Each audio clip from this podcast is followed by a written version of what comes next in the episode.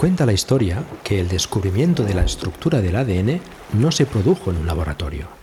Realmente Watson y Crick pasaban más horas en un pub en Cambridge, de Eagle. Años antes, Darwin se formaba en la Universidad de Cambridge.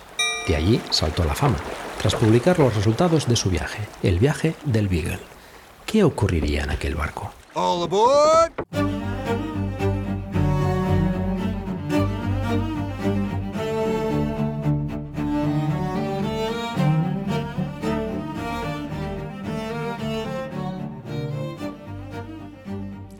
Bienvenidos y bienvenidas a la Taberna del Beagle, un podcast en el que nos sentamos tranquilamente a hablar sobre nuestras inquietudes en la vida. Somos Carmela García, doctora en biología, y Pedro Sánchez, trabajador social. Y en este capítulo 16 del mes de enero de 2024 vamos a hablar del nacimiento de Jesús y la visita de los Reyes Magos. Nos queda una silla en la mesa. ¿Te apuntas? Hola Pedro, feliz año nuevo. Feliz año nuevo, Carmela. 2024. Esto es un poco raro, ¿no? Es extraño, sí. Es extraño. ¿Por qué lo dices? Porque no, estamos haciendo como el programa de Nochevieja. A estas alturas todo el mundo sabe que grabamos antes de tiempo y más Bueno. en estas fechas. Sí, pero estamos bueno. muy, muy cerquita de Pero feliz año nuevo ya pega, ¿no? O sea, ya estamos en fechas en las que ya Sí. se le dice a la gente feliz año Sí, nuevo. feliz año nuevo. O por lo menos, eh, sí. No sé cuál sería el saludo en esta época, pero nada, estamos ya encima. Feliz Navidad no, porque todavía no, pero bueno, tampoco vamos a desvelar. También. tanto. Bueno, Tampoco. sí. Eh, feliz año nuevo. Fíjate que mm, yo creo que 2024 debe de ser de esos años que cuando yo era joven pensaba, ¡guau! 2024. Creo que es de esos años también que cuando nació mi hijo pensaba, ¡guau! Y cuando llegue 2024, mi hijo cumplirá 20 años. ¡Qué viejo seré! Y no, tengo una percepción de que sigo siendo el mismo. Fíjate, este año varias personas que conocemos Hmm, cumplen 50 años. 50. Hmm, Porque tenemos muchos conocidos en común que nacieron en 1974. ujú. Sí. 50 años, ¿eh? ¿Qué fecha? ¿Qué... ¿Quién los pillará? Uy, a mí me queda mucho para eso. A ti todavía te queda muchísimo. Muchísimo. Pero, buf, hay un momento de la vida en que se acelera todo. Pero hoy vamos a hablar de un personaje, persona, posiblemente, lleguemos a alguna conclusión luego, si era una persona, un personaje, un mito, que el hombre no pasó de los 33. Pero yo no sé si en aquella época y en aquella parte del mundo, que no era especialmente no estaba especialmente retrasada desde el punto de vista del- de la modernidad. Mm, La gente vivía mucho más allá de los 40, no, no sé yo, ¿eh? Si llegabas a los 40, Ya tirabas entonces hasta el final. sí, entonces vivías bastante. Vale, o O sea, que lo que había era mucha gente entiéndase, que, o sea, mm, que moría joven. tampo- tampoco es que llegase así mucha gente a los 90, pero, No. pero más allá sí, o sea, mm, al final hasta, hasta los 60 y tal era bastante normal. O sea, digamos Claro, que eso fue lo que era ser viejo hasta Mm. hace relativamente poco. Ahora, claro, vemos a gente con 70 años que está como una rosa. Por supuesto. Porque en, en torno incluso a la propia figura de Jesús hay gente mayor. No es como en el Antiguo Testamento, que estaba Matusalén y toda esa gente que cumplía 600 años y esas cosas mitológicas, pero sí que aparecen personas que eran ostensiblemente más viejas que Jesús. Y me estoy acordando, ah, estamos en el nacimiento, ¿eh? pero me estoy acordando cuando, cuando lo matan los romanos, supuestamente eh, José de Arimatea y toda esta gente era gente que tú la ves en, en- en, no sé, en la Biblia de los niños, por decir algo en donde aparecen dibujitos de la Biblia.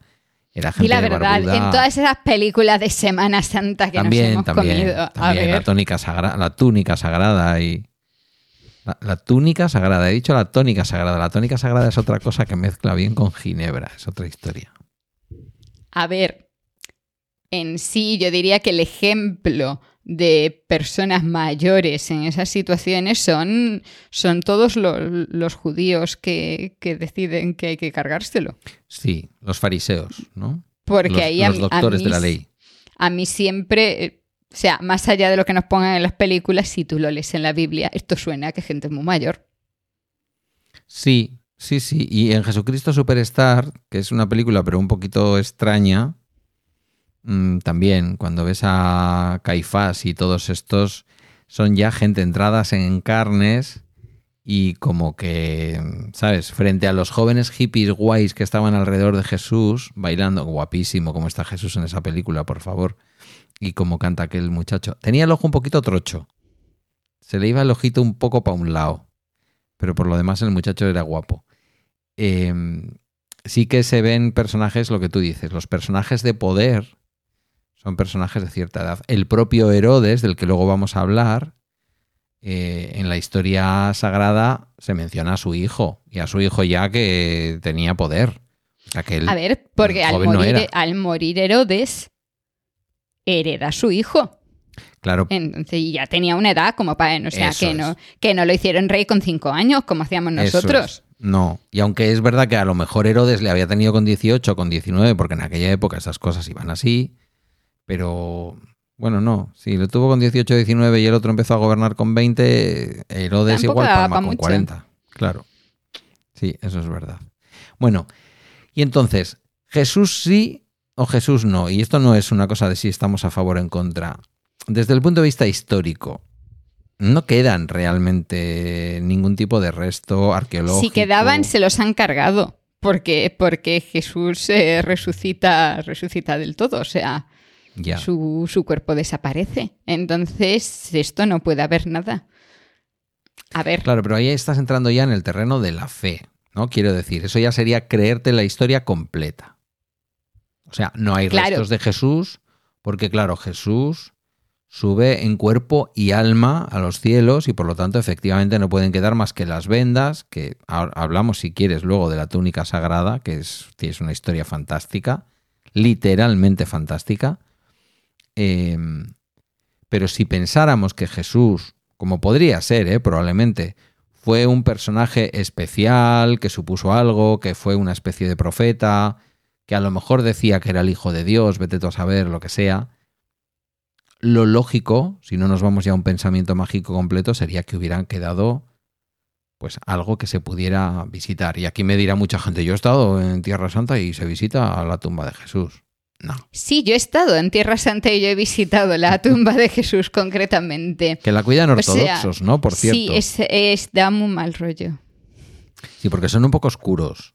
Dicho sea con todo el respeto, Sí. ¿eh? que nos pueden escuchar por ahí en Serbia o en... ¿Te imaginas que nos escuchan en No, Rusia? es que, a ver, a ver, es que es muy raro que estés tú allí. Claro, o sea, desde mi perspectiva de una persona atea, pues claro, yo me lo puedo tomar con humor.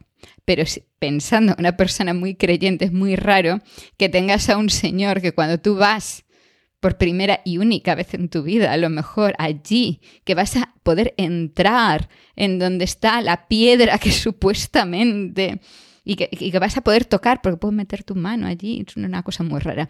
Eh, que haya un señor en la puerta con, con su aspecto así, tú ya te lo puedes imaginar, dándote las normas diciendo que tienes dos segundos para esto. Y que como tardes tres segundos, el señor te está levantando y empujando fuera para que Cobra- pase el siguiente. ¿Cobran por entrar? No. No. Y organizando toda la cola y, y revisando todo. O sea, es todo muy, muy Pero claro, a con ver, hay muchísima gente. de, de birretes Sí, que utilizan sí, los ortodoxos sí, y estas barbas extensas, ¿no? Sí. Vale, vale. Y por Em. supuesto, claro, o sea, el decoro y todas estas cosas están muy presentes.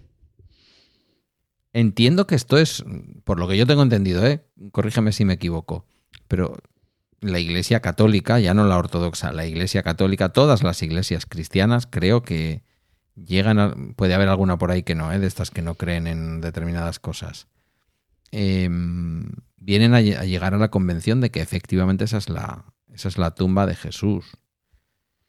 Yo no sé si hay rastros, y tampoco lo hemos estado viendo, si hay rastros históricos que vengan a decir, creo que alguna vez he leído que sí, Que se puede interpretar que era el huerto de los olivos. No, no, no se puede interpretar. Ahí te corrijo. El huerto de los olivos es el huerto de los olivos Es- en la actualidad. Vale.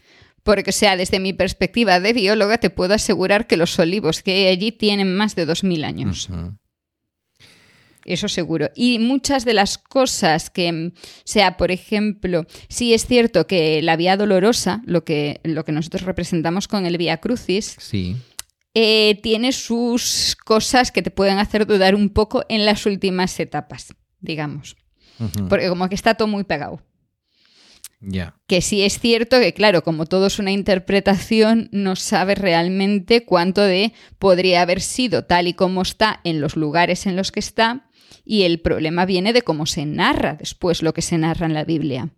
Pero bueno, ahí ya hay diferencias. Pero sí es cierto que otros lugares son lugares que ya estaban ahí antes y que siguen estando ahí, porque al final, si nos vamos a la perspectiva judía, Jesús viene siendo un profeta más. Sí. Un profeta que se integra dentro de, de- de su historia. Bueno, la vía judía y, y es- y estuvo, y, la vía musulmana. y la musulmana también lo interpreta como un profeta. Entonces, claro, eh, Jesús visita sitios que ya eran sagrados para los judíos y esos sitios están en la actualidad Sí. y ya estaban antes ahí, ya estaban muchos años antes de Jesús ahí. Sí es cierto que no tenemos, digamos, hay registros que apuntan a que sí hubo una persona en esa época, más o menos, y que coincide, y además el mm, inicio del cristianismo surge poco después de ese momento. Lo que pasa es que es poco después, pero suficientemente después como para que se pudiesen perder algunas cosas. Por ejemplo, si pensamos en él como un profeta más, ignoramos mm, la parte cristiana, sino que pensamos como un señor que llegó allí, vino contando sus historias y se hizo muy famoso y tenía sus seguidores, etcétera, etcétera. Em, claro, al morir, al matarlo, o sea, vamos a llegar a la parte de y lo crucifican por, por blasfemia. En ese momento se pierde el rastro. Entonces, ¿puede esa persona estar enterrada en el cementerio judío de Jerusalén? Podría, pero nadie va a saber dónde. Porque esa es la parte de la que Claro. no tenemos tanta... Y porque tanta si es información. cierta, si es cierto lo que dicen los evangelios eh, eclesiásticos, los, los, evangélico, los evangelios canónicos, sería el caso Sí. en este caso. Canónico, sí. Em, claro, mm, pues como tú bien dices, ¿no? Como le pusieron arriba ese INRI que vemos en las cruces. Estamos hablando, estamos hablando de, la Semana Santa, no estamos hablando de la Navidad, pero bueno, ahora, ahora volvemos a Belén y al nacimiento. Que, que lo sepas, que lo sepas. eh, bueno, tú ya lo sabes, porque lo habrás oído para cuando salga este episodio, este capítulo, que hemos dedicado una extraña pareja y curiosamente, sin que supiera Emilio que íbamos a hacer esta grabación, me propuso que fuera sobre los belenes. Y bueno, algunas cosas de estas salen. Ay, en Murcia hay belenes muy bonitos. De eso va, de eso va. Sí, sí, sí, sí. Rocío tiene una lista completa de los que hay que visitar, que supongo que a estas alturas en que se publique el episodio se los han, se los han visto todos. Em, lo que te iba a decir es que eh, esa inscripción que le ponen arriba, el que dice ser el rey de los judíos, que no debieron de entender nada porque Jesús no decía eso, decía otra cosa, decía otra cosa mucho más gorda Sí, bastante peor. que claro. era el hijo de Dios. Mucho más blasfema para aquella época, ¿no? Eh, ¿Por qué he llegado yo a decirte esto? Pues buena pregunta. Mm, No lo sé, no sé a dónde no sé a dónde quería pretendías llegar. No sé a dónde quería llegar. Es que me me he quedado completamente obnubilado por la figura de Jesús. Bueno, eh, no, no sé a dónde iba. Sí, Eh, que- está- que- que no es posible encontrar su cuerpo ni sus restos porque lo enterrarían como un blasfemo, no por más que se diga en las escrituras que su cuerpo lo retiró José de Arimatea y lo metió en el sepulcro, en el santo sepulcro y luego se apareció a María En- y a en la María. iglesia del Santo Sepulcro, Sí. el lugar de la cruz y Mm. el lugar donde supuestamente se enterró están como a 30 pasos.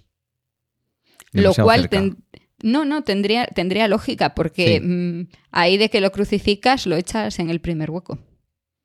Que nos perdonen todos los cristianos, pero mm, esa perspectiva, pensemos en, en la época y en que no te, no te molestaría si estás pensando, bien, vamos a, vamos a ir al caso extremo de mm, que se vea que no estamos faltando el respeto. En nuestra guerra civil No, no, no lo pretendemos, ¿eh? no íbamos muy lejos. O sea, a la gente en la que en la guerra civil se fusilaba, los dejaban en el primer sitio que encontrasen. Hombre, es que hay un dicho en castellano que dice pesa como un muerto. Pues eso. Entonces sí tendría mucha lógica que fuese ce- muy cerca de donde estaba esa cruz. Vamos a, vamos a contrastar un poco cosas. Eh, Ya que hoy tenemos eh, eh, guion. Pero iba, íbamos al nacimiento, no tenemos guiones, mentira Sí, todo. vale, es que te iba a decir, ya que tenemos guion, vamos a saltárnoslo. Pero no, vamos, vamos al nacimiento, vale. Eh, tú has anotado aquí, además creo que has elegido muy bien. Guión, guion. La primera frase es tenemos guion y luego hay dos frases más. Bueno, o algo así, sí. Dice, estamos a mediados di- de 2019 y no lo sabemos. A ver, explícame esto. No, eso te lo explico después. Eso viene después. Entiendo que se ha calculado mal en la doctrina cristiana el momento plausible en que mataron a Jesús, pero luego me lo cuentes. Luego me lo, luego me lo En el que lo mataron, ¿no? En el que nació. Porque los en el que nació, a perdón. contar en Pues el- desde sí, el nacimiento. Sí, que tengo yo aquí en la cabeza la pasión. Que y- luego me dicen que no te corrijo. Sí, sí, Corrígeme, por mal. favor, sí, corrígeme. No, ve al siguiente punto. Sí, Del- tú quieres que lea la Biblia. Y, último punto del guion. Tú, tú quieres que lea la Biblia y que concretamente empiece. Eh, además, has elegido muy bien, creo que has elegido muy bien, porque de todos los evangelistas o supuestos evangelistas, que de esto también podemos hablar, has elegido a Mateo. Que Mateo es, el único que, eh, Mateo es el único que cuenta en, en su evangelio. Bueno, ve, matiz. De los cuatro evangelios que se incluyen en nuestra Biblia actual, dejando a un Sí. lado los apócrifos, Mateo es el único que cuenta la llegada de los eh, magos de Oriente. A visitar a Jesús. Por eso elegí a Mateo. Y es verdad que a diferencia de lo que puede pasar en otros momentos de la Biblia, se hacen referencias casi de historiador. Y, bueno, relativamente, ¿no? Pero podríamos entender que para lo que había en la época, porque también si nos vamos a los historiadores o a lo que hemos entendido por los que nos han transmitido la historia de la Grecia antigua, etcétera, tampoco es que entraran en demasiados detalles que podamos comprobar a veces, ¿no? No, es bastante. es el estilo habitual. O sea, esto, los evangelios no los escribieron las personas que dicen que los escribieron, los evangelios se escribieron probablemente todos por discípulos de esos, de esos doce. Eh, y en sí te diría que, que los que se consideran apócrifos sí tienen quizá incluso más esos detalles que a ti a lo mejor te faltan en los oficiales, pero también porque los oficiales han sido mm, revisitados con el tiempo. Que la iglesia los ha ido maquillando para que digan lo que deben decir, ¿quieres decir? Lo justito. A ver, lo justo. Pero claro, se han seleccionado como los oficiales los que dicen lo que la iglesia quiere. Es Y esto no ha sido siempre sí. así, ¿eh? La Biblia ha ido cambiando con el paso del tiempo. Sí, sí, evidentemente. Eh, es verdad que se dice muchas veces, creo que de manera injusta, que, que los eh, evangelistas efectivamente no fueron aquellos que firman o que parece que firman, ¿no? San Juan, San Mateo, San Juan, San Mateo. Pero es que en ningún momento dice, se, se dice como tal que lo hayan escrito ellos. dice según Siem- claro. San Mateo. Entonces, cabe Son las enseñanzas de Correcto. San Mateo. Correcto. Cabe imaginar, y es muy plausible, o sea, es, es bastante aceptable desde el punto de vista incluso científico, podríamos decir, o de la historia, que esto esté escrito por aquellos que recibieron la tradición oral, incluso puede que directamente de quienes lo vivieron, y que sí, se escribieron 40 o 50 años después de lo que pudo ser la fecha del fallecimiento, en este caso del fallecimiento de Jesús. Es decir, pues no sé, en el año Cre- 60, creo en el año no. 70 después. Creo que el primer evangelio que, o sea, intentando datar el momento en el que se escribieron, creo que el primero es del año 88. Pues por ahí. Igual me estoy equivocando. Estoy Sí, sí, yo te iba a decir pero- 70 o por ahí, pues 88, vale. Entonces, podría ser que estuvieran escritos por personas que habían escuchado de primera mano a alguien que cuenta una historia de manera oral y ellos lo reflejan por escrito.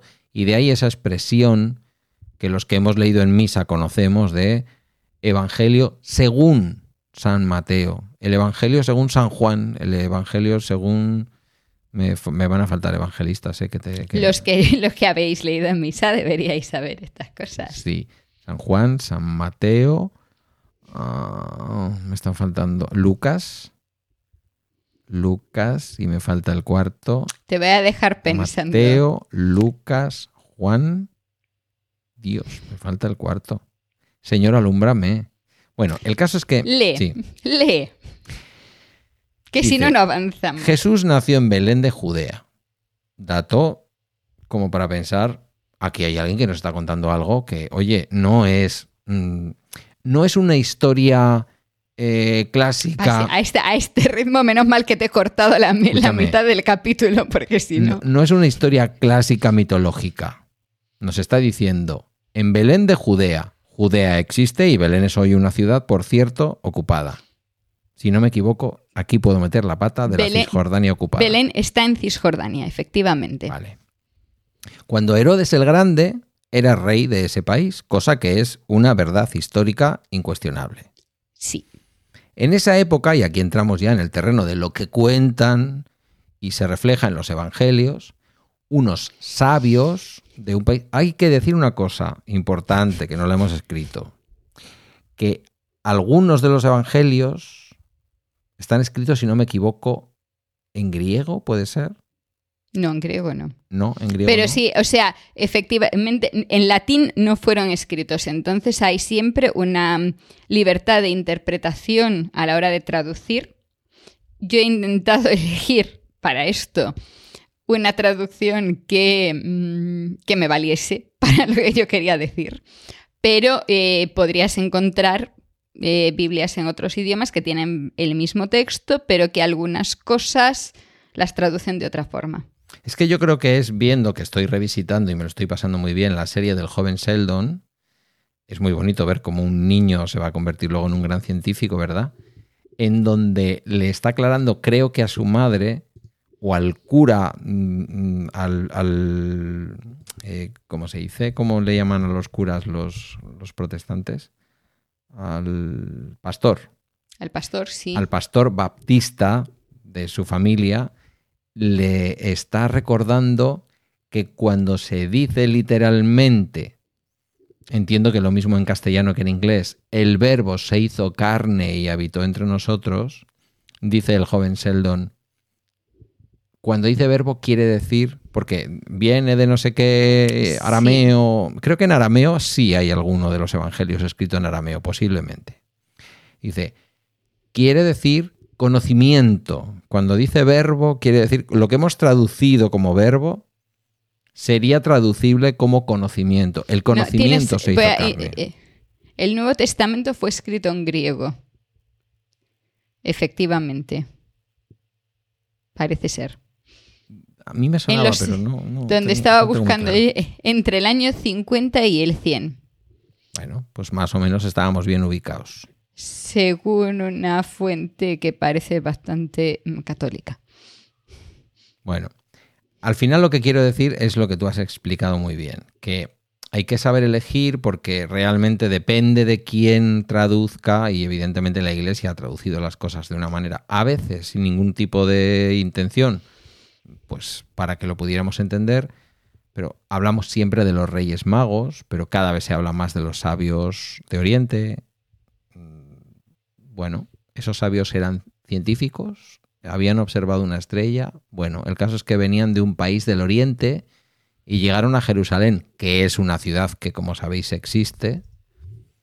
Es más que una ciudad, es muchas ciudades, de hecho, Jerusalén. Y preguntaron dónde está el niño que nació para ser el rey de los judíos. Vimos su estrella en el Oriente y hemos venido a adorarlo. A adorarlo, que quede claro, ¿vale? No adorarlo, no, Sí. a adorarlo. Entonces, primera pregunta que me gustaría hacerte. Dime. Voy a, empezar por el final. Se han hecho especulaciones y verdaderos tratados científicos dando por supuesto que esa estrella de Oriente existió, para llegar a la conclusión de que esa estrella de Oriente pudo ser el cometa Halley. No. Um, no, ya, sí, bueno, tú vete. No, pudo, no, no, eh, o sea, aclaración, no pudo ser el cometa Halley. Vale. Cualquier otro cometa. Ahí Eh, sí. Algún cuerpo celeste que evidentemente estaba pasando cerca de la Tierra en aquel momento. Hay posibilidades de decir que científicamente en aquellos años, ya no hablo de aquella época ni, a- ni aquella Navidad, porque esto no ocurrió en Navidad, ¿vale? Esto ya veremos después que lo de la Navidad y ubicarlo, esto ya lo hemos dicho creo que en el episodio, en el capítulo anterior, es una convención de la Iglesia Católica aprovechando pues las fiestas paganas previas a la Iglesia Católica y, al- y a la cultura católica.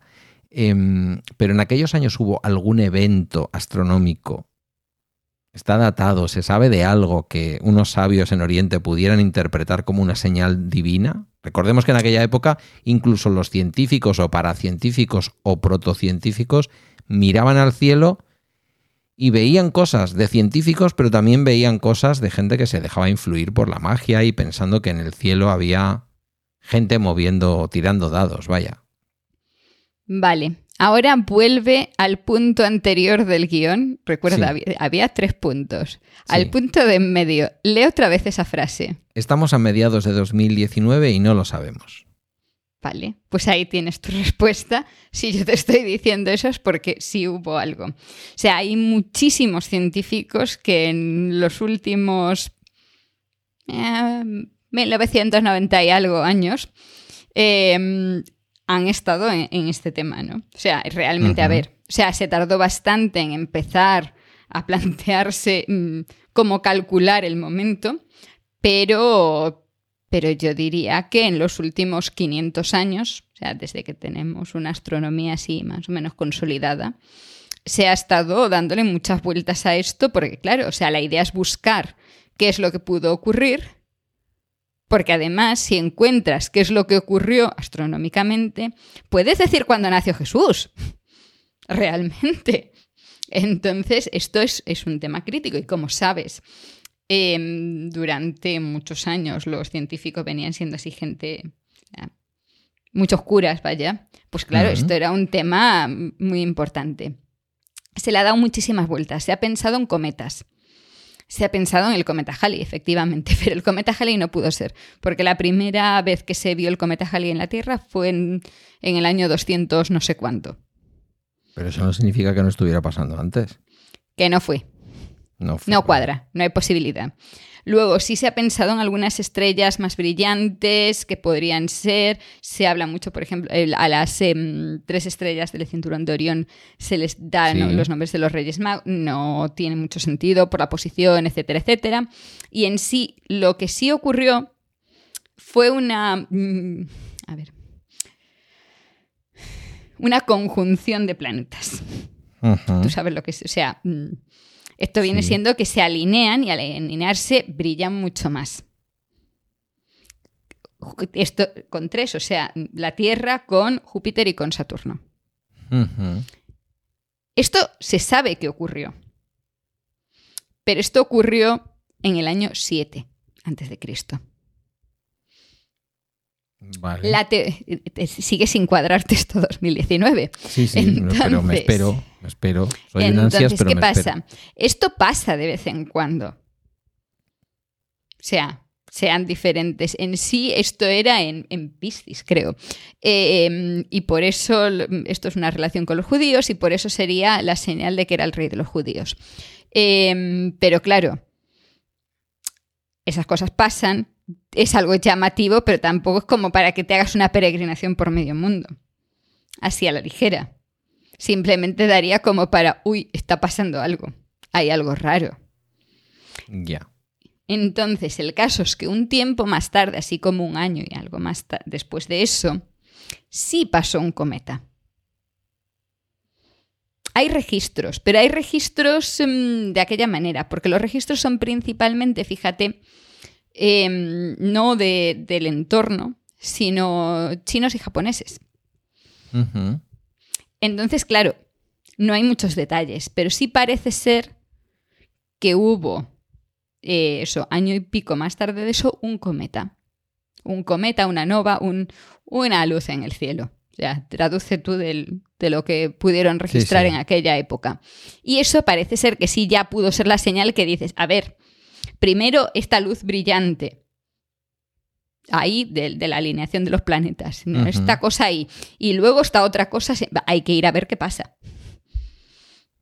Y que eso fue lo que llevó a los em, sabios, a los magos, magos como sinónimo de em, eso, de sabios, de investigadores, de astrónomos, de los astrónomos que pudiese haber en esa época. Sí. Eso fue lo que los llevó hacia allí. Supuestamente también esto es importante, la- el que sean las dos cosas y no una, porque la alineación no estaría apuntando en esa dirección, porque sabemos, por lo que tú acabas de leer, que fueron primero a Jerusalén y de. Jerusalén se fueron a Belén. Esa conjunción de planetas no habría apuntado hacia Belén, desde Jerusalén. Entonces, de ahí la historia de que haya sido el cometa, lo cual, por otra parte, enlazaría bastante bien con esa idea que tenemos siempre de una estrella fugaz. Porque Jerusalén respecto a Belén está situado de una manera más occidental. Está situado más arriba, más al norte. Sí, sí, más al norte es, eh, sin duda. Entonces, claro, la cosa es que, que tendría que haber ido, o sea, los llevaría hacia el este. O sea, eh, habría una línea mm, este-oeste, pero no habría una línea norte-sur, digamos. Entendido. Entonces no los habría llevado en la dirección correcta. Otra cosa es que llegaran a Jerusalén y en Jerusalén alguien les pudiera contar alguna historia respecto a No, esto. no, supuesta- Supuestamente estaban siguiendo, siguiendo la- las lucecicas. Sin más.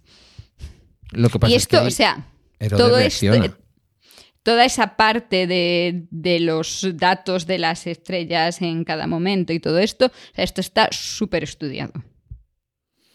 Claro, yo me pregunto también hasta qué punto, se sale un poquito del guion, pero podría ser interesante valorarlo, hasta qué punto todo este tipo de cosas que ocurren, ocurren además en un contexto político de una parte del planeta que por desgracia nunca ha estado exenta de polémicas políticas.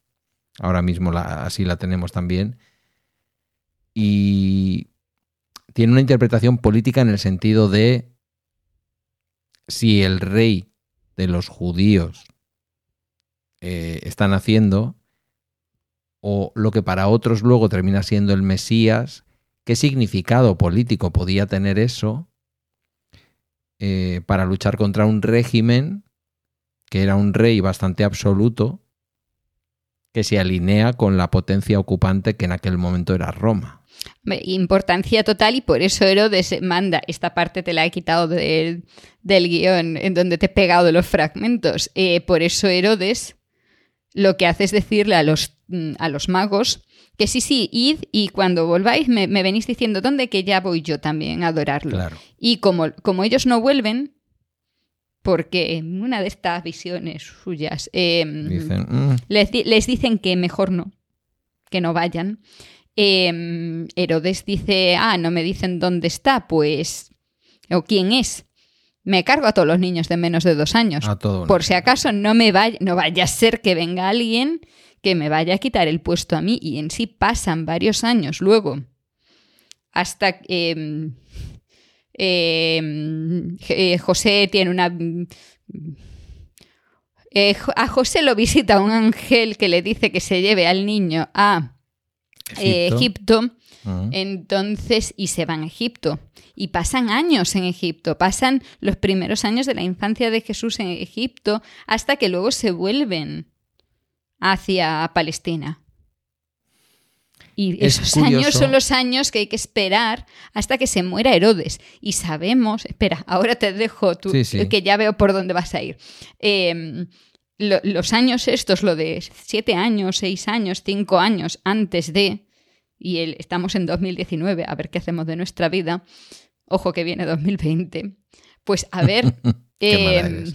¿Hacemos un podcast? es que, además, es que además me salía muy bien la fecha. Eh, sabemos que tiene que ser así. O sea, no pu- puede ser el año 7, el año 8, el año 6, el año 5. Pero lo que sabemos seguro, es que Jesús nació, sí nació, al menos cuatro años antes. Porque resulta que Herodes, Herodes eh, el mata niños, palmó en el año 4 antes de Cristo. No pudo hacer todo esto estando muerto, Vale, con lo cual tuvo que ser al menos cuatro Claro. años antes. Por una parte tenemos datos históricos entre los que hay que decir no se incluye ningún rastro de que hubiera habido un genocidio de niños palestinos, ¿vale? O judíos, llamémosle como queramos, en aquella época eran lo mismo. Hoy también, lo que pasa es que la política les ha llevado por caminos distintos. Em, quiero decir, si le damos algo de validez a la parte que sí guarda eh, coherencia con la historia, evidentemente con ese dato que nos das de Herodes y mencionándose a Herodes el Grande como el rey que busca que ese Jesús niño eh, sea asesinado, pues lógicamente para darle credibilidad no puede ser que el niño haya nacido después de que Herodes muera. Herodes Las no cuentas salen con eso, salen con que tuvo que ser en torno al, el- al año quinto antes de lo que contamos nosotros como el inicio y, mm, y que además tuvo que ser en primavera-verano. O sea, Porque los pastorcillos con las ovejas no están en Belén en diciembre. Porque en Belén en diciembre Refresca. viene haciendo frío. Refresca, sí, refresca. Me salió el otro día con Emilio también y no lo puedo evitar y vas a entender que no lo pueda evitar pensar el paralelismo que tenemos con nuestra situación actual, la situación política y de guerra que hay ahora mismo en Palestina. Es curioso que las sagradas escrituras cristianas hablen de la huida a Egipto en un momento en el que a los palestinos civiles que no están implicados en actos de terrorismo ni en cosas de estas, les haya dicho el Estado judío, mm, váyanse ustedes para el sur. En realidad, váyanse ustedes para el suroeste. Váyanse, A los por favor, niños a palestinos. Egipto, a los niños palestinos. Luego ya hemos visto que han llegado a Rafah y a las zonas cercanas con la frontera egipcia y eso no les ha salvado de los bombardeos y de los asesinatos y del genocidio. Pero bueno, es curioso, quiero decir, que estamos ante un texto que es mitológico, que quizás tiene una base histórica, pero que es fundamentalmente mitológico, pero repite un mito que hoy sigue vigente y que es historia, o sea, que es que no es que sea historia, que es que es hoy actualidad en los periódicos y en la prensa internacional. Tal cual. Es flipante.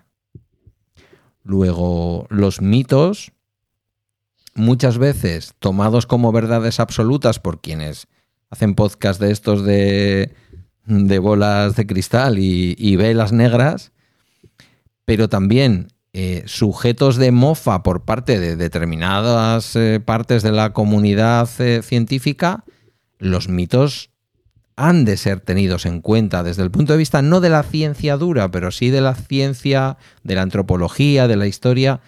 Los mitos tampoco se pueden descartar como formando parte de una realidad siempre muy matizable, ¿no? Pero queda que pensar, sin ser un católico ferviente, dan que pensar respecto a que nos hablen del nacimiento de Jesús y de la historia posterior de Jesús. Em, bueno, ha quedado claro que lo de la estrella de Oriente pueden ser dos cosas a la vez. Hace no Sí. demasiado tiempo me descubrieron, y tú dirás, madre mía, 56 años casi ya. Hace poco me descubrieron que lo que vemos por la mañana como la estrella del norte o la estrella de la mañana, como es el lucero del alba, es el planeta Venus, ¿puede ser? Yo es que en nombres comunes no vengo estando muy puesta. Planeta Venus. Lucero de Lucero. No, sí, eso sí, lo ah, otro. bueno, la estrella del norte, la estrella, no sé, llama la estrella, La estrella polar, del- no sé si es, lo mismo. No, la estrella polar es una estrella. Es una estrella. Sí. Vale, pero hay una, hay, hay una, hay Lucero una de la mañana, has dicho. Estrella del alba. Lucero es del sí. alba. Lucero del alba es Venus, sí. Sí. ¿No sabías que, que, que eso era Venus? Yo lo veo todas las mañanas hasta que alguien me dijo, pero fíjate bien, es un planeta. Claro. No emite luz, rebota luz. Digo, madre mía. Qué fascinante es el universo. Bueno, sin más. Eh, Te quiero parar los- un momento, Sí. un segundo, antes de que, de, que, de que sigas con el abrieron. En el, en el trozo anterior decía que unos sabios. Sí, Ese detalle, nos quedamos ahí. Ahora sigue. unos sabios. Sí. Abrieron los cofres que llevaban y le regalaron al niño oro, incienso y mirra. Sí. ¿Por qué oro, incienso y mirra? No, no. Lo, eso luego. Luego, ¿Cuánto- ¿Cuántos sabios dice que eran? tres. ¿Dónde? En ninguna parte. Ah, Vale. Entonces, ¿tú crees que el 3 sale de que le traen tres regalos? No, no, yo creo no. Esto está.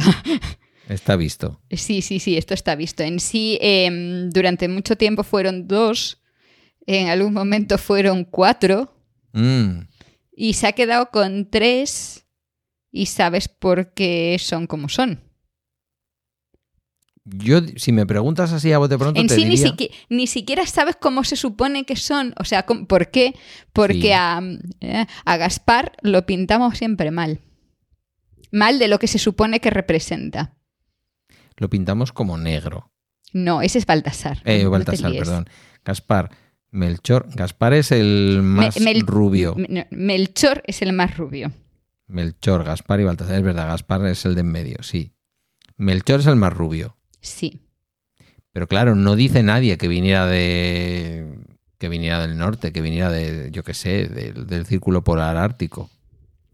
¿Sabes qué pasa? Que eso muchos años, muchos años, pero muchos años después, se decidió establecer esto de los tres. En algún concilio igual. En algún momento. Se, se llegó a esto de los tres. Y Mm. los tres, ya en ese momento, magos, Sí. ya se utilizaba más esa, esa referencia, eh, tenían que representar el mundo, porque era el mundo el que iba ahí. Sí. Entonces el mundo era un europeo, un asiático y un africano. O sea que Por- a por deberíamos eso. poner Ojos asiáticos. Mm, Si lo hubiésemos pintado igual que, igual que desde, desde nuestra España, mm, y lo mismo, no estamos faltando el respeto a nadie, estamos basándonos en los dibujos chungos de hace unos años.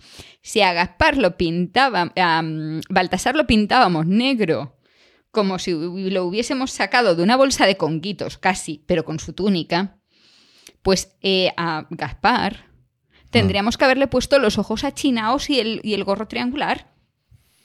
Vale, o sea, ¿tú Pero eso por alguna razón nos lo saltamos y lo hemos puesto simplemente pelirrojo. ¿Tú crees que ahí ya estábamos eh, Pelirrojo castaño. hablando de una iglesia globalista que pretendía que el Sí, mensaje sí, sí, de no, ya, Jesús... ya era eh, esa situación, pero es que estamos hablando de mm, cientos de años después. Claro, claro, claro. Sí, sí, que teníamos a Valentín de Berriochoa del Orrio, San Valentín de Berriochoa actualmente, intentando llevar el catolicismo a los vietnamitas, ¿sabes? Por lo tanto, los eso. vietnamitas tendrían que verse reflejados y los chinos tendrían que verse reflejados en alguno de los sabios, que por otra parte venían de Oriente. Los, eh, los nombres, entonces, sabes, parte de la historia. O sea, se empieza a, a concretar un poco en el siglo III y los nombres se les da en el siglo VI. Y se concretan en tres. Y se, claro, y ahí se concreta en tres, aunque, claro, lo- se concreta en tres eh, en el catolicismo, sí, eso. Porque, claro, eh, todavía había ramas, o sea, esto no estaba tan consolidado. Los armenios piensan que fueron doce, por ejemplo. Claro, uno por apóstol tenía sentido. Si todos son doce. Son, eh, Bueno. Jesús tiene doce apóstoles por las doce tribus de Israel. Tenía sentido que fuesen doce personas también a adorarlo. Ya, claro. El 12 era el, era el número ahí redondo, Sí, sí, mágico, aparte que es un número que tiene una cierta magia también. Por eso. Mm. 12. Pf, qué peñazo, ¿eh? La Virgen recién parida, aguantar todo eso. Qué lío. Aunque fueran días después. Em, No, sí, y meses después también, ¿eh? oh, ya, puede ser. Sí, ya venía, ya. llegar. Sí, ya, claro. Les costó llegar. Sí, porque en aquella época, por lo que sea, eh, llegar a Jerusalén, luego tira para Belén, no era como, ¿sabes? Como coger un avión. Hombre, Belén. Belén está cerca de Jerusalén. Sí, pero está bueno. muy cerca. Sí. Tardas mucho en llegar, por lo que sea, ¿sabes? Salir del, de la parte de Jerusalén, de Israel, y llegar a Belén, por lo que sea, se tarda mucho. Pero en distancia en línea recta está en poco. Claro, algunas partes igual se pudieron forzar un poco porque en el Antiguo Testamento y en los libros sagrados de la Torá y en este tipo de libros que, que forman algunos de ellos el Antiguo Testamento, se hacen profecías de lo que va a ocurrir y de lo que va a ser el Mesías. Y claro, aunque luego realmente la oficialidad judía no acepta que Jesús sea realmente el Mesías que esperan ellos, la realidad es que quien empieza a contar la historia de Jesús pretende que coincida con la figura de ese Mesías judío. Por lo tanto, Pero No los judíos no niegan, los judíos no niegan, eh, o sea, considerándolo un profeta más, mm, no niegan esa parte de la narración de, de su pasado. claro, lo que, lo que te quiero decir es que muchos de los detalles que se dan coinciden con las, con las profecías de la tradición judía de cómo sería el advenimiento del Mesías. Claro, Por Claro. lo tanto, mm, hay detalles como el hecho de que sea de Nazaret, el hecho de que su padre fuera carpintero, el hecho de que finalmente naciera en Belén. Son que detalles que van Egipto, coincidiendo con porque cosas que supuestamente tenía que venir de Egipto. En sí, Mm. por eso, también, claro, o sea, en el pasado era eso de igual que ellos habían eh, a- a- vuelto desde Egipto, ¿no? Hacia, hacia la tierra prometida. Entonces, claro, mm, el Mesías tenía que venir también de Egipto. y ser claro, huye. descendiente, formar parte de la estirpe del rey David. Por supuesto. Que esto es una cosa que también aparece en algunos momentos por ahí en las Sagradas Escrituras. Es decir, que se dice que José... mírate. Una curiosidad, la, el cenáculo, donde, donde o- supuestamente ocurrió la última cena, está pegadito a la tumba del rey David. Curioso. Pegadito, pega- No, no lo había pegadito, o nunca, sea, fíjate. mm, muy, muy, muy cerca. Pues esto yo no lo Y es una parte nunca. relativamente apartada, digamos, de todo el meollo grande de, de Jerusalén. Y bastante lejos del Monte de los Olivos. Todo se ha dicho. El paseo aún fue generoso. ¿Y qué hacías tú en Jerusalén yendo a visitar esos sitios? Estar en un congreso científico. Mm, claro, porque los judíos... Que no era en Jerusalén, pero ya que estábamos, pues. Ya, te iba a decir que los judíos meten pasta, lo mismo para que vayan congresos científicos que para que vaya Eurovisión. quiero decir No era, que- no, no, en este caso he de decir que era mm, eh, la típica cosa en la que había grupos de investigación de mm, todo el mundo y nos íbamos turnando en sitios. Había propuestas de ciudades y se votaba cada año donde se iba a realizar al Mm. año siguiente. Ya, y, bueno, ya sabemos que entre esas la-. Entre las opciones que había Mm, para el año en cuestión, eh, mm, Israel ganó por mayoría aplastante. Porque a todos nos parecía un sitio bastante más interesante para visitar que las otras opciones que había. en Ya, la eso es como cuando se hace un congreso de trabajo social en Canarias, ya sé cómo me dices. Que tú dices, Entonces, claro, tan- tanta mm, gente hay que llevar hasta allí, pero luego la gente lo disfruta. el congreso era cerca de Tel Aviv. Y entonces, claro, pues ya que estábamos, pues estuvimos unos Pues días más con nuestras visitas a los sitios, así, sí, a Jerusalén, al Mar Muerto y estas cosas. Esa parte de Jerusalén donde está toda esta parte, vamos a decir, histórica o pseudo histórica de lo que fue la muerte de Jesús en este caso, está dentro de la zona bajo supuesta supuesto control palestino o está en la zona judía o, o- o Es el justo o, es Es justo la zona donde se cruzan las fronteras porque está allí la esplanada de las mezquitas, lo de Jesús, la sinagoga del no sé qué. A ver, eh, piensa que el muro de las lamentaciones eh, judío Sí, está justo debajo de la esplanada de las mezquitas. sí, correcto. Entonces ahí se están tocando las dos zonas. Por eso se lía Em, cuando se lía, claro. Sí. Bueno, eso es por una mezquita en concreto. El resto de la esplanada es bastante más tranquila. La de Alaxa. Claro. Mm. Em, luego, eh, la parte musulmana en general está fuera, la mayor parte fuera de lo que es la, la ciudad antigua. Aunque sí hay una parte musulmana dentro. Pero digamos que está en control, la mayor parte de lo que es eh, la ciudad eh, antigua está en control judío. Pese a que haya muchos musulmanes dentro, pese a que haya católicos dentro, pese a que haya de todo dentro. Con una excepción, que es la iglesia del Santo Sepulcro, que digamos que es terreno neutral. Vale. Y ahí hay de todo dentro y no se toca. Hay un acuerdo desde hace muchos años y eso se lleva entre todos. Cada capilla lo tienen dividido, o sea, hay capillas para cada cosa, pero luego dentro se organizan con el entre todos y aquí no nos pegamos. Sería de alguna manera la, el símbolo de que en realidad las tres grandes religiones monoteístas forman parte fundamentalmente de un mismo tronco original, ¿no? A ver, pero es que además no ves las... O sea, quitando... Sí, es cierto, vale. A la zona musulmana fuera de las puertas de la ciudad sí notas una diferencia. Pero la diferencia que notas no es la religión, exactamente. No, es una, es una diferencia socioeconómica fundamental. Claro. Pero dentro de las puertas de la ciudad, a mí me costaba muchísimo notar diferencias. No sabía con quién, o sea, mm, quitando que pudiese identificar algo por la forma de vestir, era lo único que me podía mm, hacer pensar que estuviese hablando con una persona de una religión o de otra. Y en sí, eh, entre ellos, la relación era completamente normal, o sea, no... eh, lo único es, o sea, que si quieres entrar, por ejemplo, a la zona de la esplanada de las mezquitas, pues si eres musulmán tienes una entrada, si eres un turista tienes otra entrada, ya está, Ujú. Poco más. Y tienen un control de entrada, igual que tienen un control de entrada para el muro de las lamentaciones. Pasas por un arco detector de metales, te saludan, gente muy maja, ya está. Y todo ese control lo hace el ejército, el ejército israelí. Sí, que básicamente es toda la población de Israel. Ya, bueno, sí, eso. O sea, los que están en ese momento en, Sí. en activo.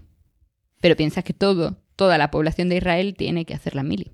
Bueno, Pero sí, tienen, a- eh, pero, pero no es, o sea, mm, la mm, imagen que dan, que esto es cierto, que se habla mucho de el ejer- está el ejército en la calle. A mí me impresiona más un policía nacional en España de lo que me impresionaba un militar israelí, ¿vale? En el control en, en la calle. Policía Nacional. Sí. Sí, sí, interprétalo así si quieres. Qué rojaza eres, de verdad. Madre mía. Y he dicho un policía nacional en la calle, no he dicho un antidisturbios, ¿eh? Eso ya está a un nivel superior. Eso, hombre, un antidisturbios me da miedo incluso a mí. Creo que hasta ellos tienen miedo de lo que hacen a veces. Eh, no es momento, pero bueno, muy recomendable la serie de Movistar sobre los antidisturbios.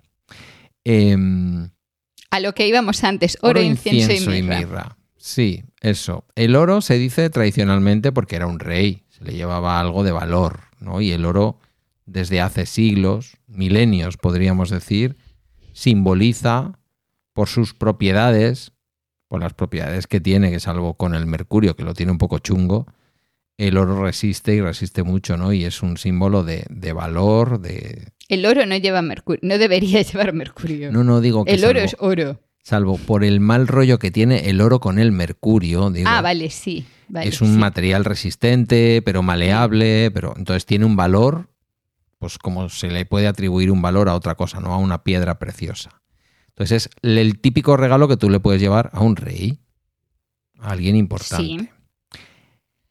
El incienso, si tiramos de lo que yo sé como monaguillo y de lo que tú eres como gallega, podríamos decir que es una cosa que se ha utilizado en la iglesia fundamentalmente para que huela bien. Para purificar.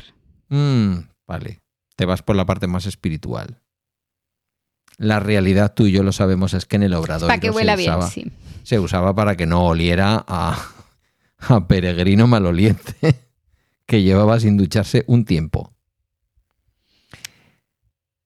Y hemos estado Sí. investigando lo de la mirra por si, porque claro, hay una conexión, que no es que la hayamos descubierto nosotros hoy, hay una conexión entre la mirra que se le regala en su nacimiento y la mirra mezclada con vino que se le ofrece en el momento en que ya es crucificado. Tenía yo la teoría de que si pudiera ser un opiáceo o algo, o tener características de opiáceo, ¿no? Porque opiáceo ya sabemos que no es. Eh, has, eh, me has apuntado que era algún tipo de resina, lo hemos buscado, efectivamente es una resina de un árbol muy concreto que tiene en teoría capacidades eh, de cauterizar heridas y este tipo de cosas que sabe Pero dulce. a ver, y es un, es un antiséptico. O sea, al final podríamos tirar por la parte otra vez purificadora de limpiar. O sea, mientras que el incienso piensas más en, en limpiar el aire, Mm. en la mirra puedes pensarlo en limpiar la piel. O sea que el oro podría ser el regalo que se le hace a un rey y el incienso y la mirra podrían ser dos sustancias útiles para proteger un ambiente y hacerlo aséptico para un niño bebé recién nacido. Aunque Podría, lo pero visitaran no. cuando tenía ya cuatro años, a lo mejor. No, o sea, sí podría ser. Estamos dándole así un significado mucho más tal y esto se le ha intentado encontrar significado un montón de veces. Pero la, mm, es esto, la realidad es siempre mucho más absurda y mm, la misma explicación que has dado para el oro vale para el incienso y vale para la mirra. Que igual no Son eran dos- sustancias muy habituales. Claro, Mm, Eran escasas. dos eh, sustancias, dos eh, regalos que podías ver como algo especial. como Descartamos. algo poco común. O sea, una, una familia pobre, como en teoría era la suya, no iba a tener en su casa incienso ni mirra. Eso era Claro. algo muy... O sea, mm, piensa... mm, Tú piensa en hace unos años, no muchos años, si esto todavía se hace, pero hace unos, unos, unos pocos años, estaba muy de moda, así como regalo cool, eh, las cajas de sales de baño, ¿no? Sí, cierto. Pues el mismo estilo, piensa en lo mismo, en un kit de estos de jabones, sales de baño y tal y cual, pues lo mismo, pero, mm, Mm, Bien, interesante. pero hace dos mil años. Interesante interpretación.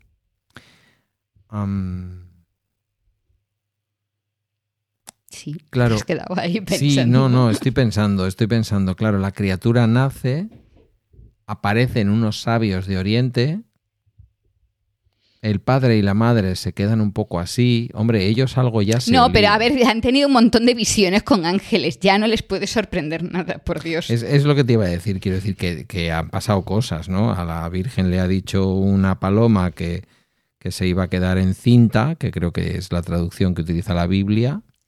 Sí. para no decir preñada, eh, embarazada diríamos hoy, pero no, no cabe pensar que pusiera embarazada en un texto del siglo cero o del siglo I. Eh, Probablemente serían más brutos, pero luego lo hemos eh, ah, lo bajado de tono. Sí, puede ser. Que tampoco dice, por cierto, en ningún momento en ese pasaje que, que no haya, mm, o sea, que el hijo sea... Que no haya habido conocimiento carnal Sí. entre José y María. Eso, Mm. si eso no lo dice la Biblia, eso Que nos no lo hemos inventado después. Que no se conocieran bíblicamente, quieres decir. Claro. Pero sí menciona que a José le mosquea un poco el tema. Como que José dice, "Mm, igual lo rechazo, ¿eh? No lo estoy viendo claro. A ver, porque, o sea, vamos a ver. Se me estaba viendo una idea a la cabeza, pero iba a ser voy muy faltona. Voy a ir de, de- de abogada de- del otro lado. Tú imagínate, Yo me imagino a una- José haciendo la marcha atrás y diciéndole a María, mío no es.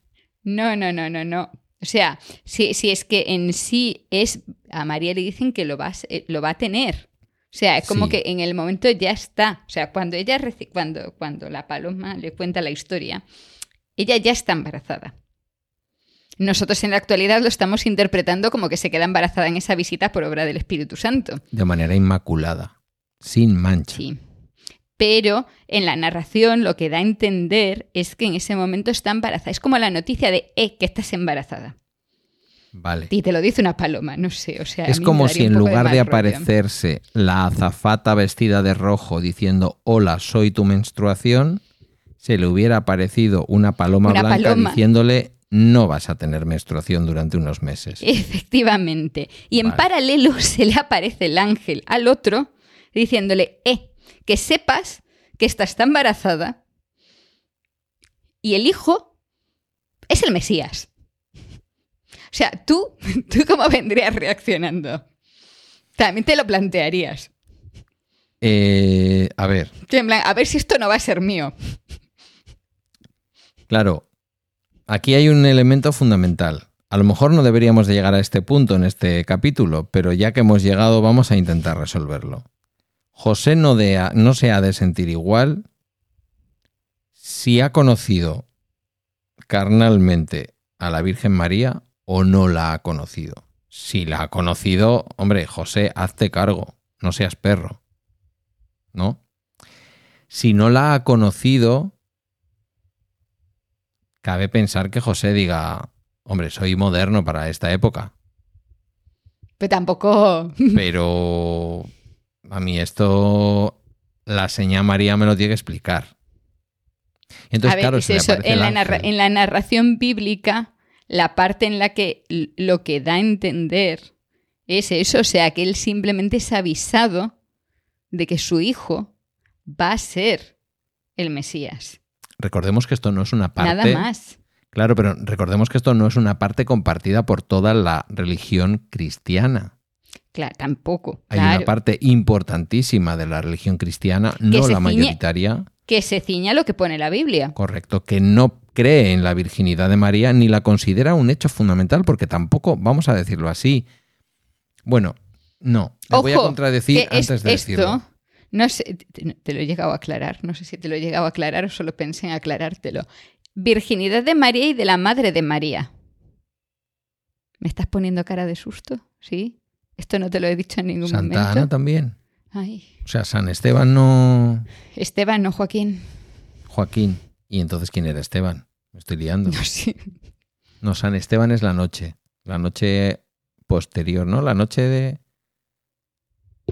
¿Eh? Mm, ¿El día de San Esteban cuál es? El día de San Esteban está relacionado con esto. Necesitamos aquí a Emilio. ne- o sea, lo que un no sé es católico con papeles. O sea, porque mi cabeza acaba de eh, eh, sacar que Ana y Joaquín son los padres de, de María, ¿sabes? Sí, O sí, sea, sí. Sí, sí. Y el católico era Eh, yo. Madre mía. A ver, tú, el otro- tú te estabas liando hace unos días, no sé ya cuántos días, con eh, que se celebraba el día 9 de sí, sí, me lié, pero luego ya me entendí, me entendí No, que era la paloma. La paloma diciéndole, María, eres inmaculada, pero está, has concebido. No, No. ¿ves cómo no te has aclarado de nada?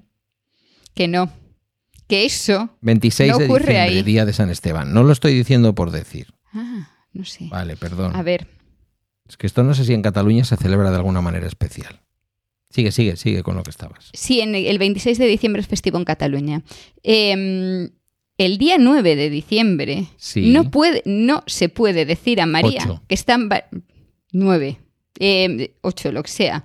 El 8 de diciembre no se le puede decir a María Sí. que está embarazada.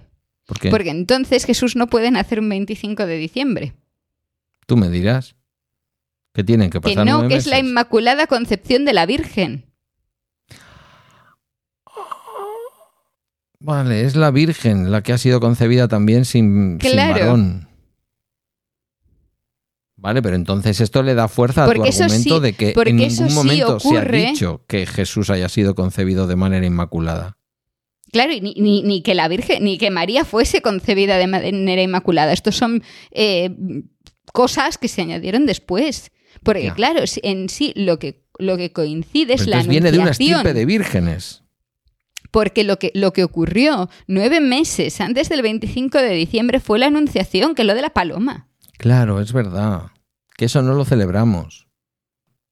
Y lo Gracias. Que, eh, Menos mal que de- una atea me ha aclarado todo esto. Lo de diciembre coincide nueve meses con luego la fiesta de la Natividad, la Natividad de la Virgen. Vale, vale. Parece vale, mentira. vale. No, que no me cuadra. Yo es que me lío entre vírgenes y son la misma. O sea que imagínate de qué estamos hablando. Sí, yo también, pero en las matemáticas me funcionan. Hmm. Has hablado de matemáticas. No quisiera volver mucho para atrás, pero antes me he quedado con una pregunta, que por eso me he quedado en blanco. Esta gente, en esta época de la historia, ¿qué desarrollo científico tenía? Y en especial de las matemáticas y por lo tanto de la astronomía. El Quiero decir, ¿En qué punto estaban? Justillo. Justillo. A Todavía ver, quedaban o sea, ya- siglos no. para Galileo Galilei. A ver, eh, tenían, te- pero, pero y todo ya analizaban mucho, observaban mucho y Sí. analizaban mucho, pero claro, o sea, mm, no tenían telescopios. Vale, vale. Visto. Entonces, eh, ¿sabes? O sea, que todo lo que podía... Desde luego, nada que nosotros llamaríamos telescopio hoy en día. No, no tenían mucho margen para, para analizar. Podían hacer medidas y sí, hacían su- sus mm, planos celestes y tal, pero en sí es una de las cosas que se, que se dice. Porque si empiezas a pensar en parte de lo que se supone que pudieron ver, dices, sí, podría ser, pero no porque no, porque no, no tenían el desarrollo para poder observarlo con algo con lo que, claro, Sí, ni sabrían que eran la mitad de las cosas que podrían ver. Y es eso, o sea, yo pienso en los cometas, cometas como eso como el Halley, tenía que ser un flipe en aquella época. Bueno, Sin saber lo que era. divinas, ¿no? Al fin y al cabo. Yo antes te iba a decir una cosa. Vale, habían tenido anunciaciones, palomas, ángeles, visiones, todo esto. Pero luego las Sagradas Escrituras, cuando Jesús se pierde en el templo, no sé si tú te acuerdas de este, de este fragmento, cuando la Virgen... Bueno, perder, lo que se dice perder, cuando Bueno. se escapa dentro del templo con Correcto, 12 años. y se pone allí sí. a hablar con los maestros de la iglesia. Estás intentando comprobar si me, si me he mm, eh, informado solo de la parte del nacimiento No, o, si, no, o si hay control del resto. No, tú eres una mujer de conocimiento y creo, creo que el mito fundacional de nuestra civilización no debería de ser eh, un misterio para ninguna persona que se defienda como científica. Quiero decir, lo que, lo que he dicho antes, Podría vivir perfectamente sin conocer la Biblia como científica, pero podrías cosas de la vivir, vida.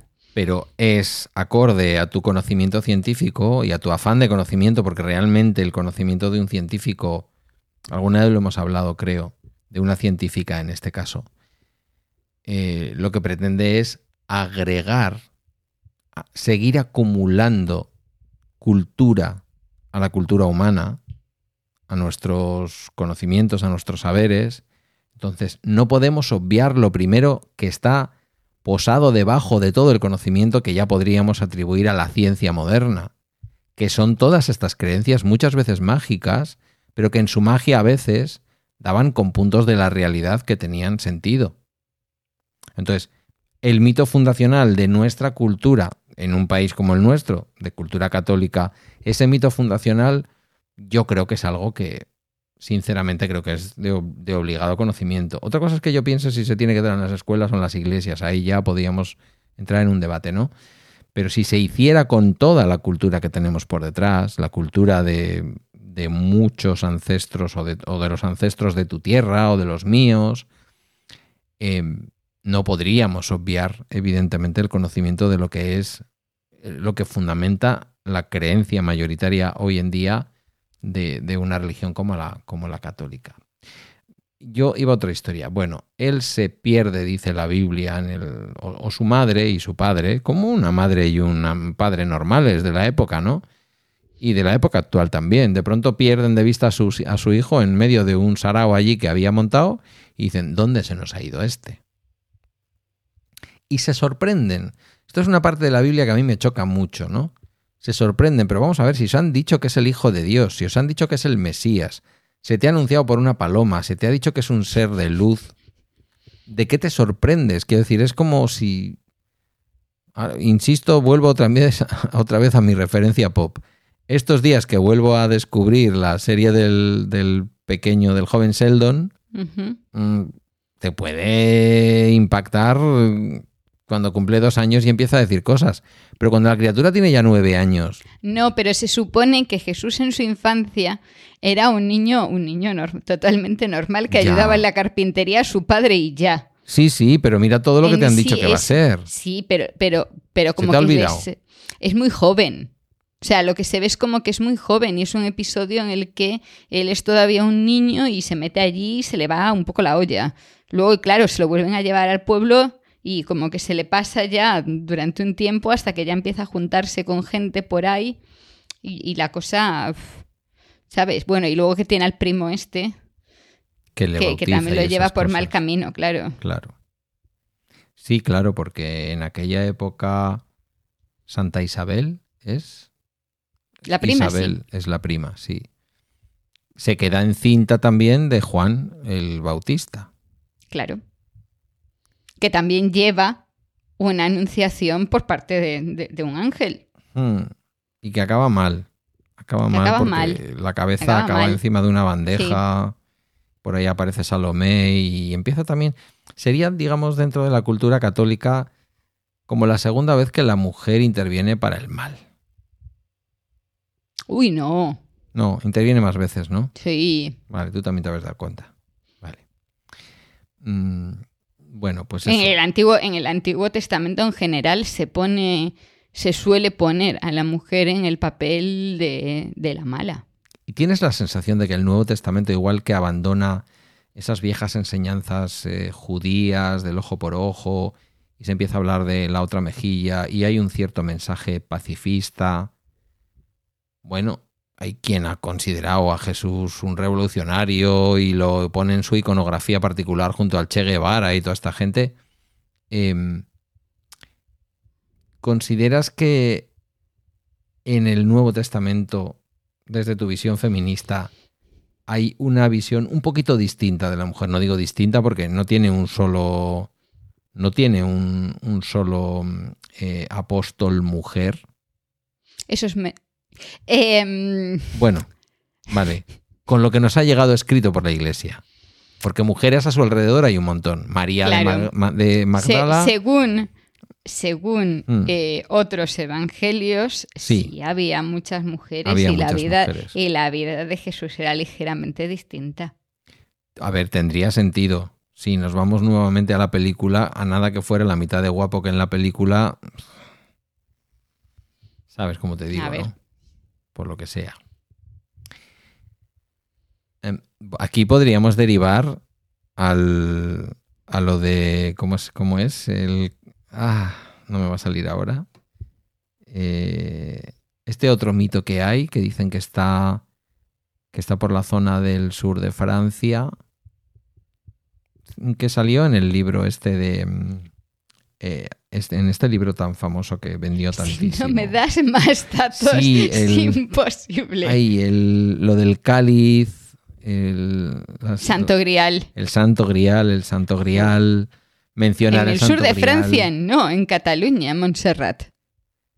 Bueno, perdona. Y en Monsegur Cosa que ya hemos... Sí, bueno, ah, eh, los nazis creían que estaba en, en Montserrat. Los nazis creían que estaba en Montserrat, pero hay un montón de historias sobre Monsegur. Los Sí. caballeros de estos que se dejaron ahí pasar por encima por la iglesia oficial y toda esta historia. Los, los, los, los, los, los, los. Pero, pero espera, pero esto ya sería, claro, o sea, no, no, no nos adelantemos que esto, o sea, tú puedes dejar esto para ahí, para donde estás, eh, déjalo para un Semana Santa. Vale, para un Semana Santa. Ok. Porque, Pero bueno, porque el que- tema. Que de hecho, Jesús, ya lo hablaremos en Semana Santa si quieres, Jesús se aparece a dos mujeres cuando resucita. No se aparece Claro. a nadie más, se aparece a dos mujeres. Claro.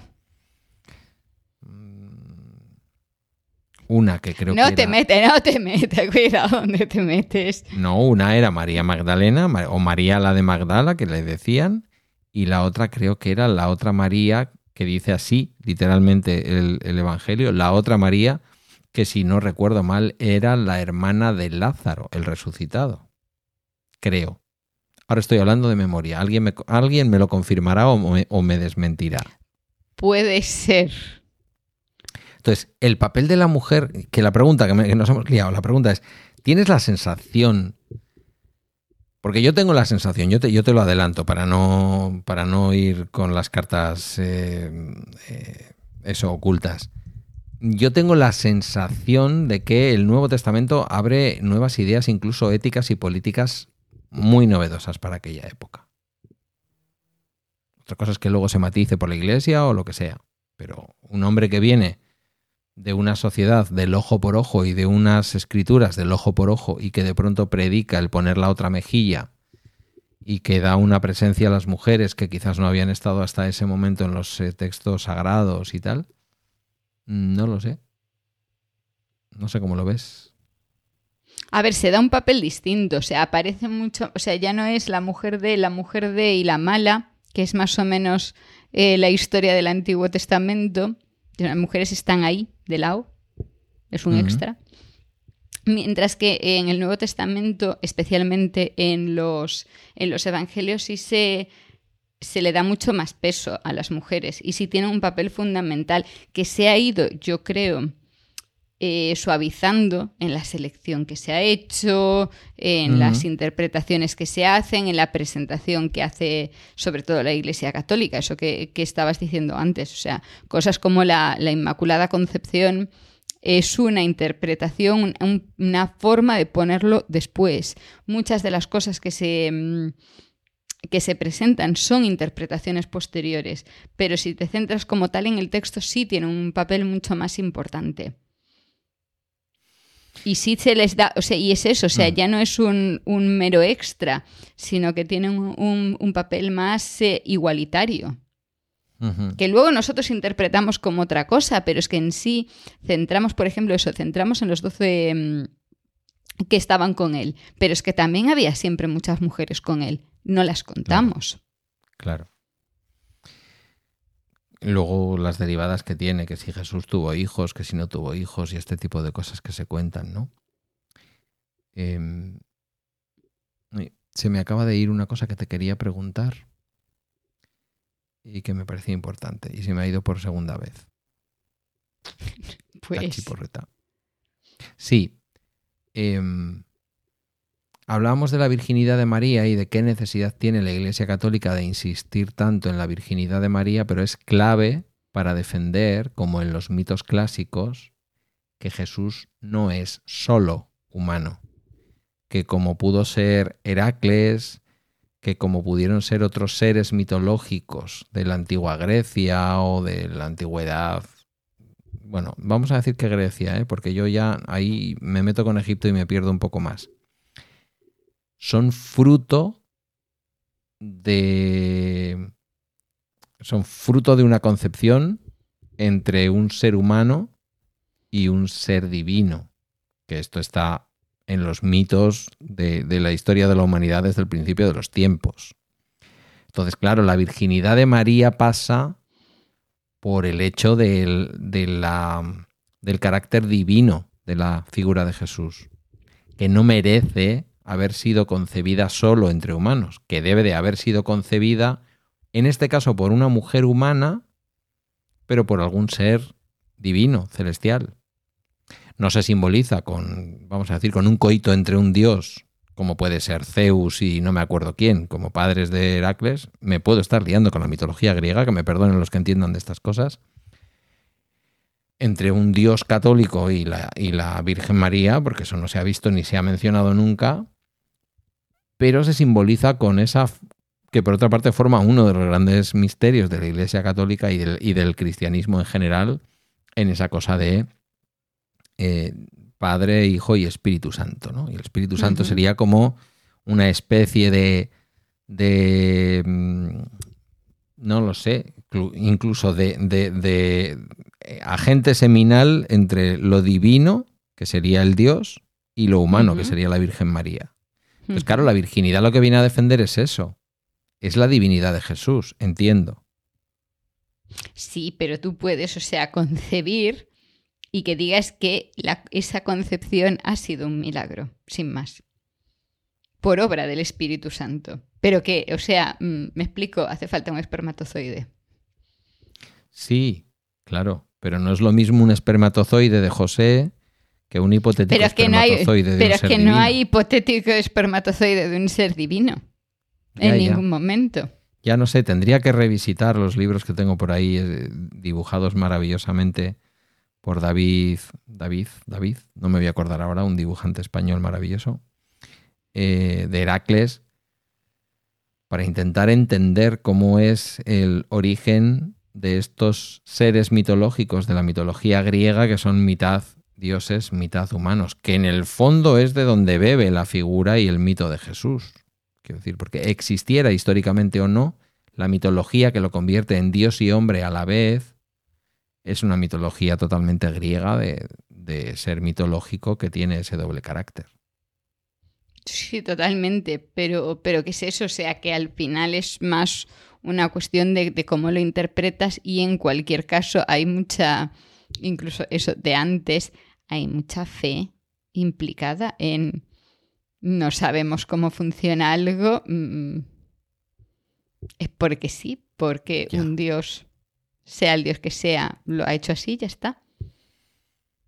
Bueno, eh, pues pasado mañana, vamos a ver cuándo podemos publicar esto, pero en principio si lo publicamos el día que toca, que es el primer jueves Cuatro. del 2024, el primer jueves de enero, esto sale dos días antes de que los Reyes Magos visiten las casas de todos los niños, de todas las niñas, al menos en España, y también ya sabemos, porque lo hemos oído en otros países. Mm, ¿Te has portado bien este año? El, año pasado. manera. decir. ¿Qué? No sé, de aquella manera, depende de que consideremos portarse bien. ¿Te traen te iba- cosas te- los Reyes Magos? Eh, no. No te traen cosas los Reyes Magos. A lo mejor es que no te portas bien, porque a mí sí me traen cosas. No, es que a mí ya hace muchos años que los reyes no me traen cosas. Los... Quienes me traen cosas son otros. Ya.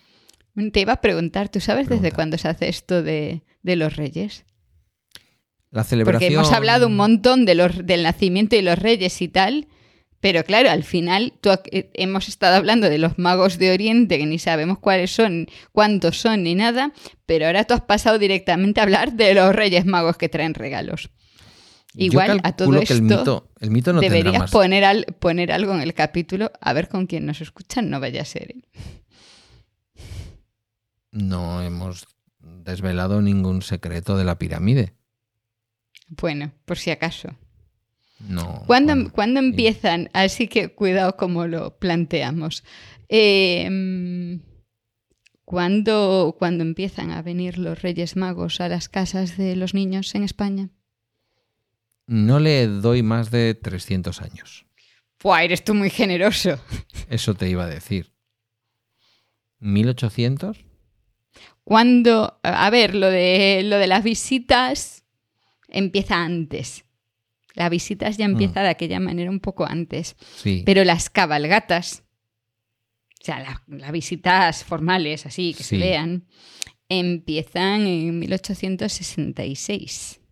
Madre mía. O sea que hasta entonces los reyes habían sido vergonzosos con los niños.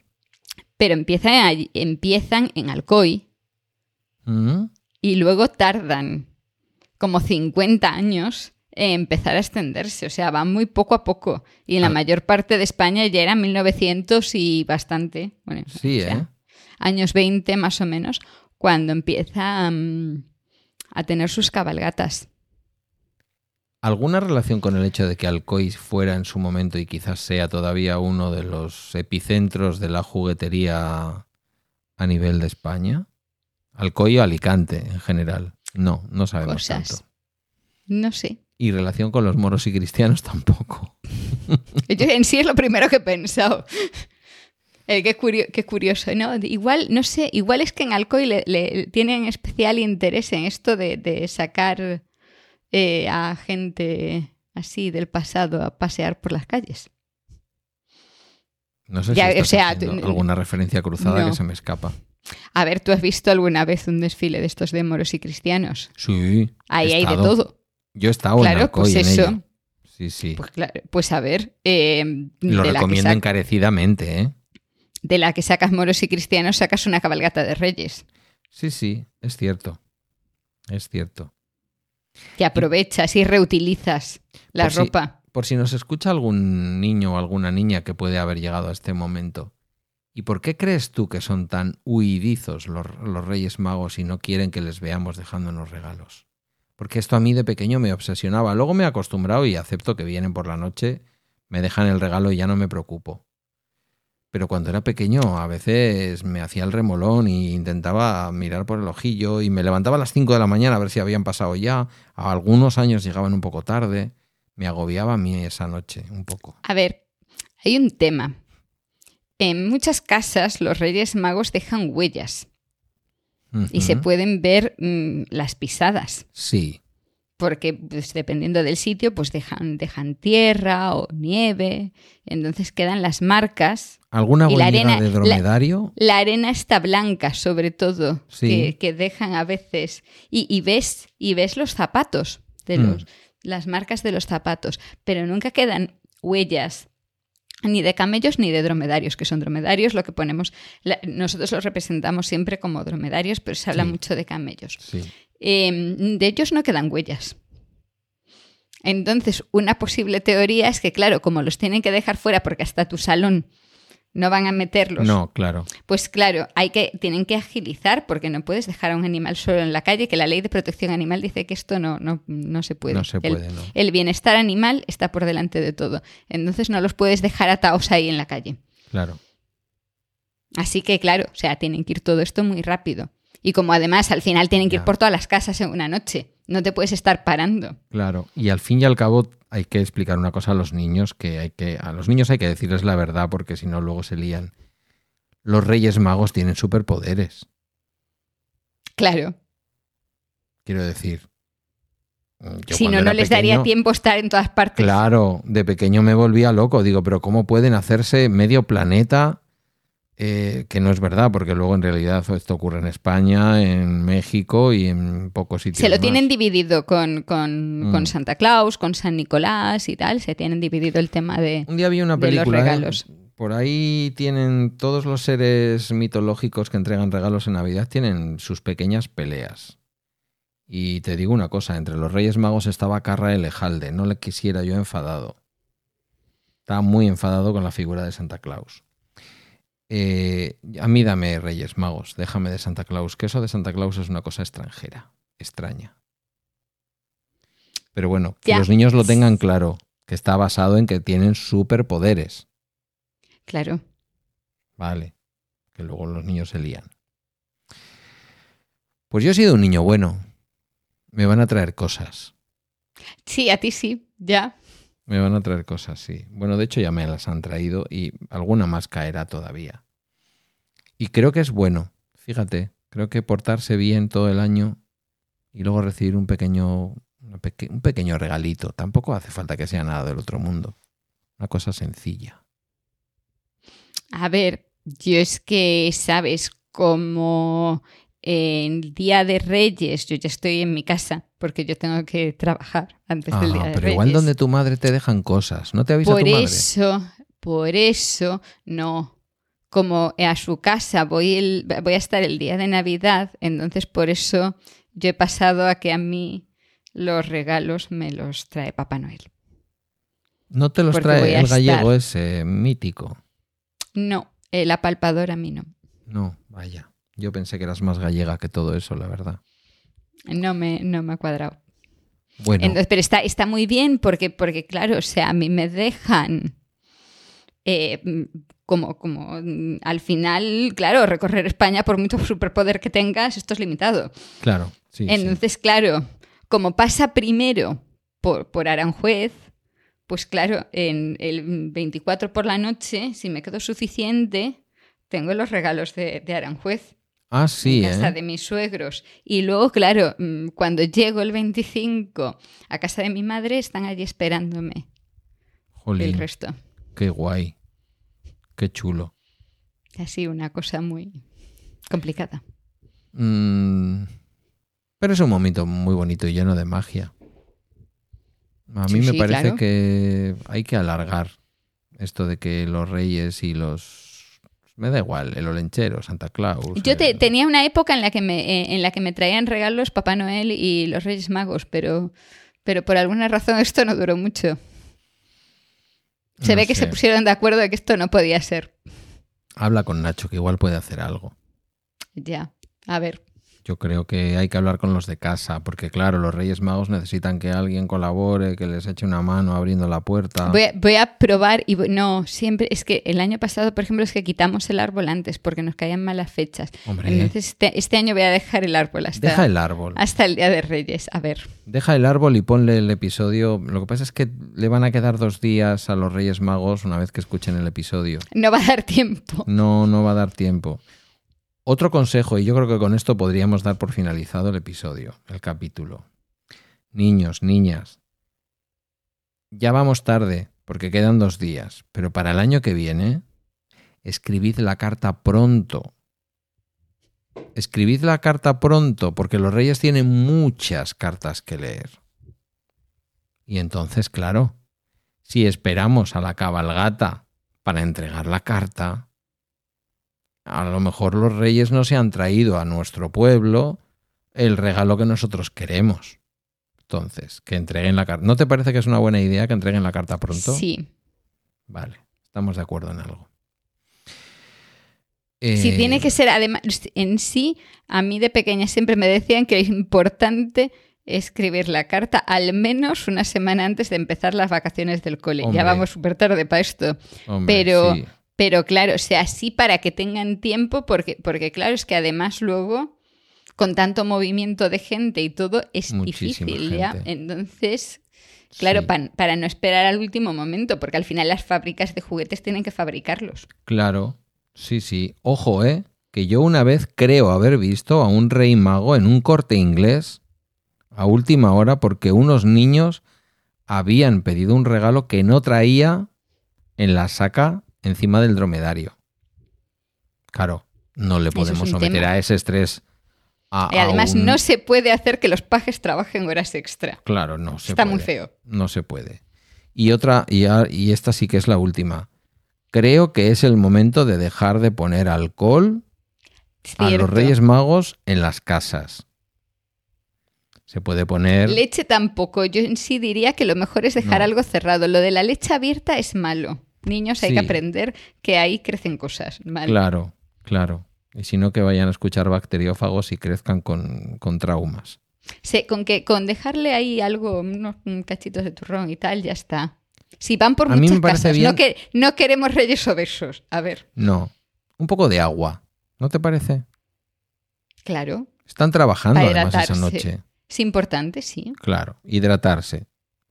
Bueno, pues yo creo que con esto ya estaría, ¿eh? Sí. No.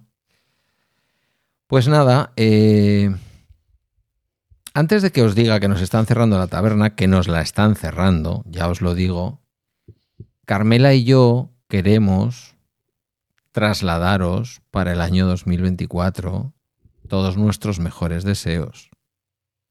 Habremos sido seguramente uno de los podcasts más madrugadores del año 2024. ¿Y qué es lo que queremos para toda nuestra audiencia? Lo mejor, Carmela. Por supuesto.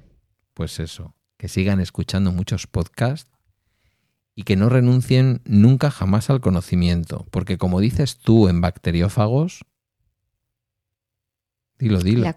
La, curiosidad no mató al gato. Correcto, y si nos están escuchando niños, que lo sepan, la curiosidad no mató al gato, le hizo más sabio. Ahora sí, nos cierran la taberna Así que, Carmela, tendremos que llevarnos la conversación a otra parte.